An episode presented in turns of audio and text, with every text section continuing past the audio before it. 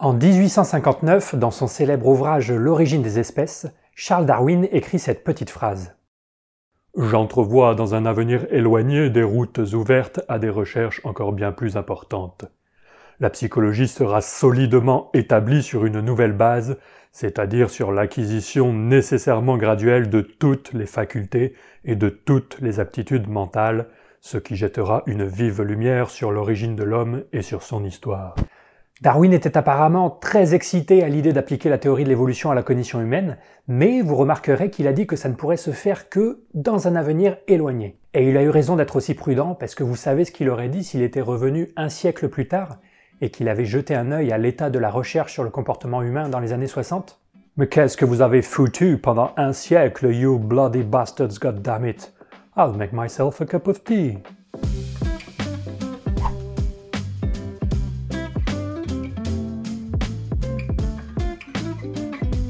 La psychologie évolutionnaire, c'est un des programmes de recherche qui, un siècle et 30 ans plus tard, se propose de relever le défi lancé par Darwin, c'est-à-dire d'utiliser la théorie de l'évolution pour mieux comprendre le comportement humain. L'idée derrière ce défi est toute simple.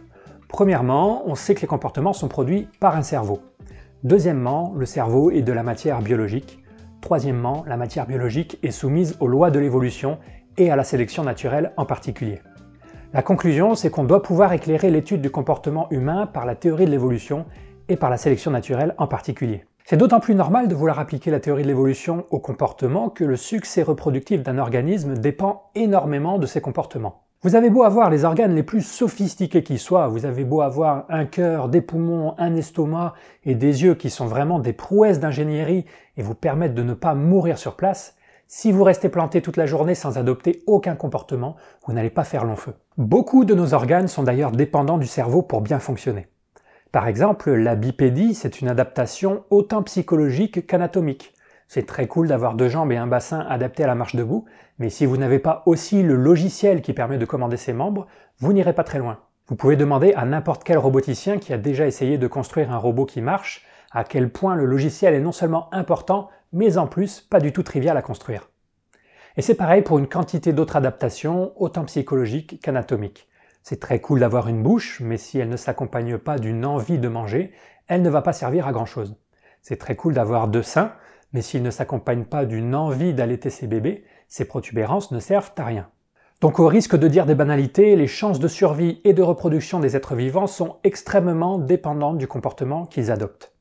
Notre psychologie, comme celle de tous les animaux, a forcément été façonnée par la sélection naturelle, et il est intéressant d'étudier où, comment, pourquoi. La psychologie évolutionnaire, c'est tout simplement une des approches qui se propose de faire ça. C'est l'approche qui se propose d'étudier les programmes cognitifs qu'on a dans la tête, ces programmes qui nous permettent de nous tenir debout, d'avoir envie de manger, d'avoir envie de boire, de prendre soin de nos enfants, mais aussi d'une quantité d'autres choses qui font toute notre vie mentale. Parler, percevoir, mémoriser, aimer, se mettre en colère, être jaloux, être triste, comprendre les émotions des autres, produire des jugements moraux, raisonner, etc., etc. Le but premier et historique de la psychologie évolutionnaire, c'est donc la recherche et l'étude de tous les programmes cognitifs qui composent notre esprit.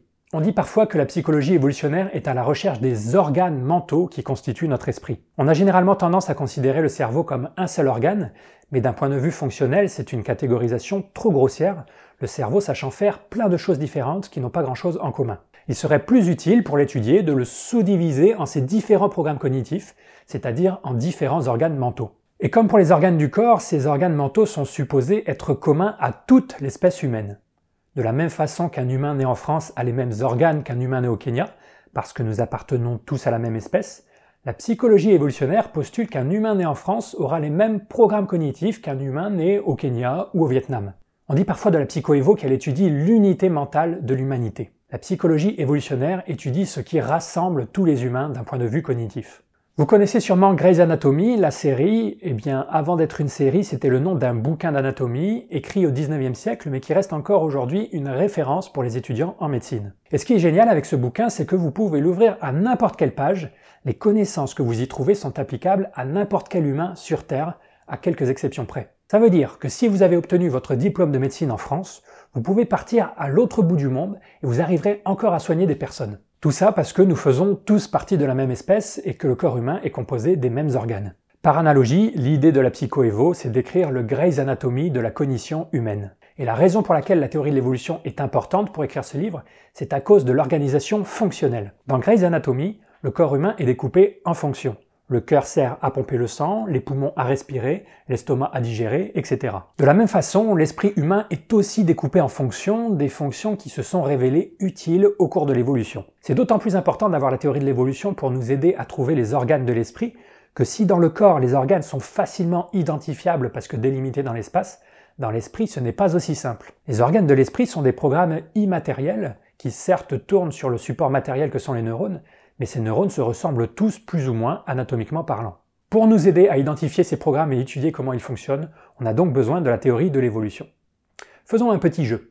Expliquez-moi cet outil. Expliquez-moi comment fonctionne chacune de ces parties, comment elles interagissent les unes avec les autres, et quelle est la fonction générale de l'engin. Un instrument de mesure? Un instrument de torture? Pas facile, hein?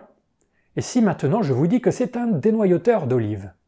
Est-ce que ça ne vous simplifie pas la découverte du fonctionnement de l'objet? Maintenant, vous devriez être capable de me dire à quoi sert chacune des parties de cet objet, cette partie-là à tenir l'olive, celle-là à presser l'olive, celle-là à faire en sorte que le noyau tombe tout droit sans en mettre partout. L'idée importante derrière cet exemple, c'est que quand vous connaissez la fonction d'un objet, l'explication de son organisation et de son fonctionnement est grandement facilitée. L'espoir de la psychologie évolutionnaire, c'est qu'on puisse faire pareil avec le cerveau, que la théorie de l'évolution puisse illuminer le fonctionnement du cerveau et faciliter sa compréhension, et qu'elle puisse nous aider à comprendre de nouveaux trucs de cet objet à première vue incroyablement complexe, un objet dont la compréhension est considérée par certains comme le plus gros défi pour la science du XXIe siècle.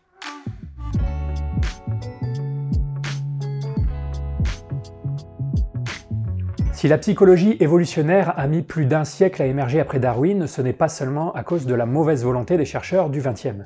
C'est aussi parce que c'est seulement dans la seconde moitié du XXe siècle qu'ont eu lieu deux avancées scientifiques majeures. La première, c'est la vision de l'évolution centrée sur le gène, et la deuxième, c'est la vision du cerveau comme un système de traitement de l'information. La vision de l'évolution centrée sur le gène, c'est la vision décrite par Richard Dawkins dans son livre Le gène égoïste, dont il faudra bien que je vous parle un jour, mais pour l'instant je vous en recommande juste fortement la lecture si ce n'est pas déjà fait. Je vous mets un lien en description. Dans ce bouquin, Dawkins popularise les travaux de quelques-uns des plus grands biologistes de l'évolution du XXe siècle, et en particulier William Hamilton, John Maynard Smith, Robert Trivers et George Williams. Sans entrer dans les détails, ces chercheurs ont énormément clarifié la théorie de l'évolution, précisé sa portée et montrer que postuler que la sélection naturelle agit au niveau des gènes et non pas des individus ou des groupes permet de comprendre énormément de choses sur le vivant. Si vous avez été fasciné par ce qui est raconté dans le gène égoïste, sachez que vous n'êtes pas les seuls. Ces travaux ont eu un impact considérable sur les biologistes des années 60 et 70 qui se sont mis à appliquer ces nouvelles idées avec énormément de succès, succès qui continue encore aujourd'hui d'ailleurs. La deuxième révolution qui a lieu à peu près en même temps, voire un peu plus tôt dans les années 50-60, c'est la révolution cognitive. C'est le début de ce qui deviendra plus tard les sciences cognitives, un ensemble de disciplines assez disparates mais qui ont tout en commun de considérer le cerveau comme un système de traitement de l'information. Sans trop entrer dans les détails à nouveau, avant cette révolution cognitive, on n'étudiait pas vraiment le fonctionnement du cerveau, on le considérait comme une boîte noire, on savait pas trop ce qui s'y passait, et certains pensaient même que ce n'était pas très important ce qui s'y passait. On disait, c'est juste de l'apprentissage, de l'association stimulus-réponse. Cette vision a aujourd'hui été remplacée par la vision qui voit le cerveau comme un système de traitement de l'information, et si cette vision nous est très naturelle à nous aujourd'hui, c'est parce qu'on est entouré en permanence de machines qui font des calculs. Mais imaginez devoir étudier le cerveau sans avoir aucune idée de ce qu'est un ordinateur. Imaginez être dans les années 30-40 et devoir étudier notre activité mentale sans savoir que des machines peuvent faire des calculs très sophistiqués à partir de règles très simples. Pas étonnant que ce qui se passait dans notre cerveau était considéré comme mystérieux. Ce n'est donc que plus tard, dans les années 50-60, avec les progrès de l'informatique théorique et l'aide de quelques résultats expérimentaux, que les sciences cognitives et leur paradigme de traitement de l'information s'est imposé. Donc on a deux révolutions scientifiques dans la deuxième moitié du XXe siècle. La vision cognitive du cerveau et la vision de l'évolution centrée sur le gène. Et là, au croisement de ces deux révolutions, qui est-ce qu'on trouve d'après vous? Paf La psychologie évolutionnaire. Dans les années 70-80, des chercheurs commencent à se demander ce que ça donnerait si on mettait ces deux révolutions ensemble. Ils se demandent si ça ne serait pas l'occasion d'enfin fusionner tous les programmes de recherche sur l'humain, de ne plus se contenter d'étudier l'humain dans des facs de sciences humaines d'un côté, dans des facs de psycho de l'autre, et dans des facs de biologie encore d'un autre, sans qu'il n'y ait jamais aucune communication entre ces champs. La psychologie évolutionnaire propose de mettre ensemble toutes ces disciplines et de voir comment leurs différents points de vue peuvent se compléter pour nous aider à mieux comprendre l'humain. C'est quelque chose que j'ai essayé de mettre en évidence dans ma série sur la morale que je vous recommande de regarder si ce n'est pas déjà fait, parce que je m'appuierai souvent dessus. On avait vu dans cette série que les travaux des philosophes complètent les travaux des primatologues, que ceux des anthropologues complètent ceux des biologistes, que ceux des biologistes complètent ceux des philosophes. Enfin bref, toutes les disciplines se complètent et après des dizaines d'années passées à disperser l'étude de l'humain dans des disciplines différentes, la psychologie évolutionnaire se dit que ce serait peut-être bien de commencer à décloisonner tout ça. Comme le disent John Tooby et Leda Cosmides, deux des fondateurs de la psychologie évolutionnaire, le but de la psychologie évolutionnaire est d'éradiquer les limites disciplinaires et d'unifier les sciences évolutionnaires, génétiques, neurales, cognitives, psychologiques, comportementales et sociales, car l'idée que ce sont des disciplines différentes est un vestige sociologique de l'époque où elles ont été fondées. La réalité n'a pas de telles frontières. Et en effet, la réalité n'a pas de frontières. L'humain est un objet unique, un seul sujet d'étude qui ne doit pas, qui ne doit plus être divisé entre nature et culture, entre inné et acquis, entre gènes et environnement, entre sociologie et biologie. Voilà un des premiers aspects très importants de la psychoévo, son aspect intégratif, c'est-à-dire sa volonté de contribuer à unifier toutes les disciplines qui étudient l'humain. Deuxième point important, la psychologie évolutionnaire s'intéresse à la cognition humaine dans son ensemble. Si vous aviez étudié la psychologie dans les années 70-80, on vous aurait surtout parlé de mémoire, de perception, d'intelligence et de personnalité. L'amour, presque inconnu au bataillon. La coopération, la morale, la conscience, l'empathie, tout ça n'était pas très étudié. L'attirance sexuelle, la jalousie, la nourriture, le statut, la dominance, l'amitié, le dégoût, pareil, des parents pauvres de la psychologie. Toutes ces choses qui sont centrales dans notre psychologie de la vie de tous les jours, l'amour, la morale, le sexe, l'amitié, la bouffe, n'étaient pas très étudiées. La psychologie évolutionnaire décide de s'emparer de ces sujets et affirme que s'ils sont si importants dans notre vie mentale, c'est pour une bonne raison. C'est parce qu'ils sont à mettre en lien avec des problèmes de survie et de reproduction importants auxquels ont été confrontés nos ancêtres pendant des centaines de milliers d'années. La psychologie évolutionnaire fait sortir de l'ombre certains sujets qui avaient été négligés jusque-là au profit d'activités mentales supposées plus nobles comme l'intelligence ou la mémoire. Enfin, dernier point notable, la psychologie évolutionnaire s'oppose à la tendance de croire qu'on a expliqué un phénomène simplement parce qu'on l'a décrit. Décrire n'est pas expliquer. Quand vous dites, par exemple, que les humains ont tendance à ne pas prendre en compte l'information qui va à l'encontre de leurs croyances parce qu'ils ont un biais de confirmation, vous avez l'impression d'avoir expliqué un truc et vous n'avez pas expliqué grand-chose. Vous n'avez fait que redécrire, vous n'avez fait que coller l'étiquette biais de confirmation sur un comportement. Ce qu'on voudrait vraiment savoir, c'est pourquoi l'humain a ce biais et pourquoi il en a tant d'autres. La psychoévo propose d'aller au-delà des explications traditionnelles, de les approfondir sans pour autant les remplacer. Imaginez que quelqu'un essaie de vous expliquer ce qu'est une voiture et que pour faire ça, il ne fasse que vous parler de l'existence des différentes parties la présence de quatre roues, d'un volant, de sièges, à un endroit se trouve un moteur, à un autre un embrayage, et à un autre encore une boîte de vitesse. Mais imaginez qu'à aucun moment cette personne ne vous explique à quoi servent ces différents éléments, pourquoi ils sont organisés d'une certaine façon, et en quoi ils permettent tous ensemble d'assurer la fonction de la voiture, qui est de se déplacer. Ce serait une aberration.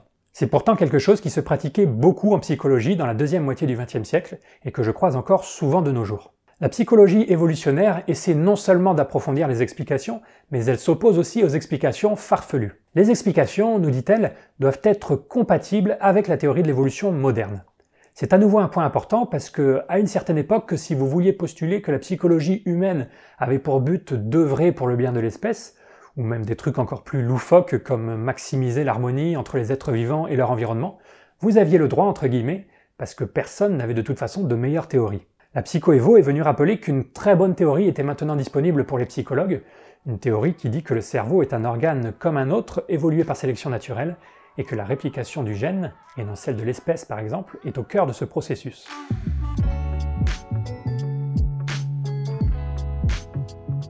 J'en profite au passage pour dire que les prochaines vidéos risquent d'être chargées en langage finalistement ambigu, c'est-à-dire en langage qui pourrait laisser penser que la sélection naturelle a des intentions, ou que les organes ont évolué dans un but prédéfini.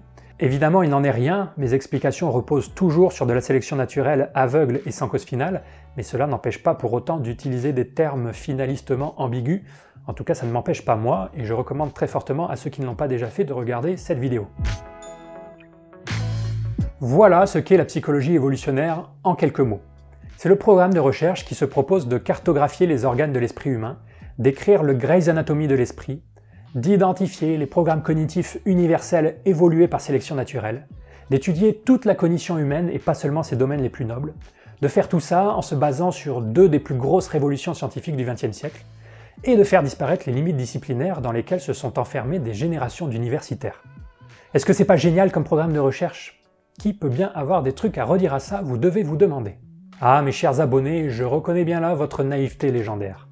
La psychologie évolutionnaire est probablement une des disciplines scientifiques les plus controversées, encore plus que la géologie. En fait, je suis même prêt à parier que si vous en avez entendu parler avant moi, vous en avez entendu parler en mal. Je consacrerai donc un gros morceau de cette série de vidéos à venir à répondre aux critiques, mais je veux commencer par vous présenter la psychoévo de façon non défensive, de façon positive, parce que c'est un programme de recherche trop beau et trop important pour être présenté uniquement par le prisme de ceux qui la critiquent. Série de vidéos, car oui, j'ai prévu une bonne série pour vous expliquer tout ça en détail. Pour l'instant, j'envisage une dizaine de vidéos dont certaines devraient allègrement dépasser les trois quarts d'heure. Mais avant de démarrer, quelques mots de vocabulaire. Vous rencontrerez plus souvent la psychologie évolutionnaire sous le nom de psychologie évolutionniste ou évopsy. Ce sont deux termes que je n'aime pas beaucoup, le premier à cause du suffixe iste qui a une connotation militante et péjorative, et le deuxième parce que si évopsy est censé être l'abréviation de l'anglais Evolutionary Psychology, je n'ai quasiment jamais entendu ce diminutif être utilisé en anglais. Et puis en plus, ça sonne trop marketing, on a l'impression que c'est un mot créé pour rendre sexy quelque chose qui ne l'est pas assez. Mais la psychoévo n'est pas là pour être sexy, elle est là pour étudier l'humain, et c'est pour ça que personnellement, je n'emploie jamais le terme évopsy.